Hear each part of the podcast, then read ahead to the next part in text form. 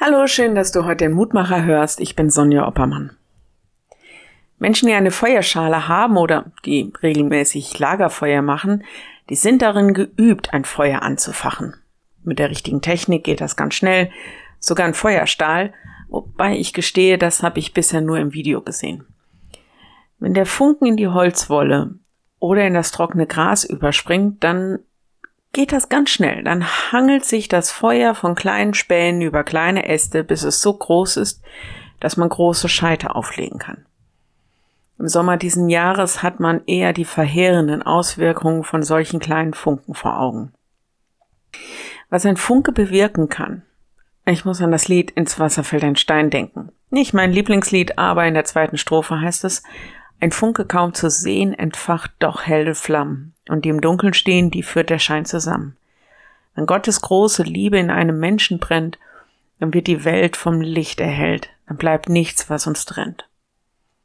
Im Lehrtext heute heißt es, dass wir uns vom Heiligen Geist anzünden, anstecken lassen sollen, um dem Herrn zu dienen und dabei in unserem Eifer nicht nachlassen sollen.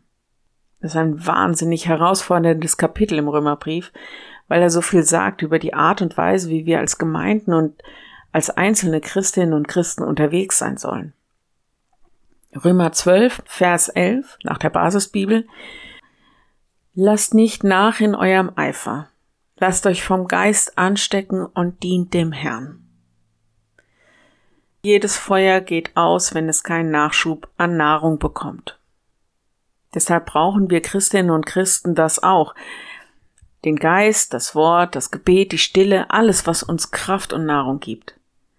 Aber dann sollen wir brennen für Gott, nicht nachlassen. Das ist unsere Aufgabe in der Welt. Wenn du magst, dann bete doch noch mit mir. Herr, so bitten wir dich, dass du uns neu anzündest mit deinem Geist, damit wir in dieser Welt nicht träge sind, sondern für dich brennen und uns einsetzen für deine Liebe und dass andere Menschen das dann auch erleben dürfen, deine Liebe. Komm, du Geist der Wahrheit und kehre bei uns ein. Verbreite Licht und Klarheit, verbanne Trug und Schein.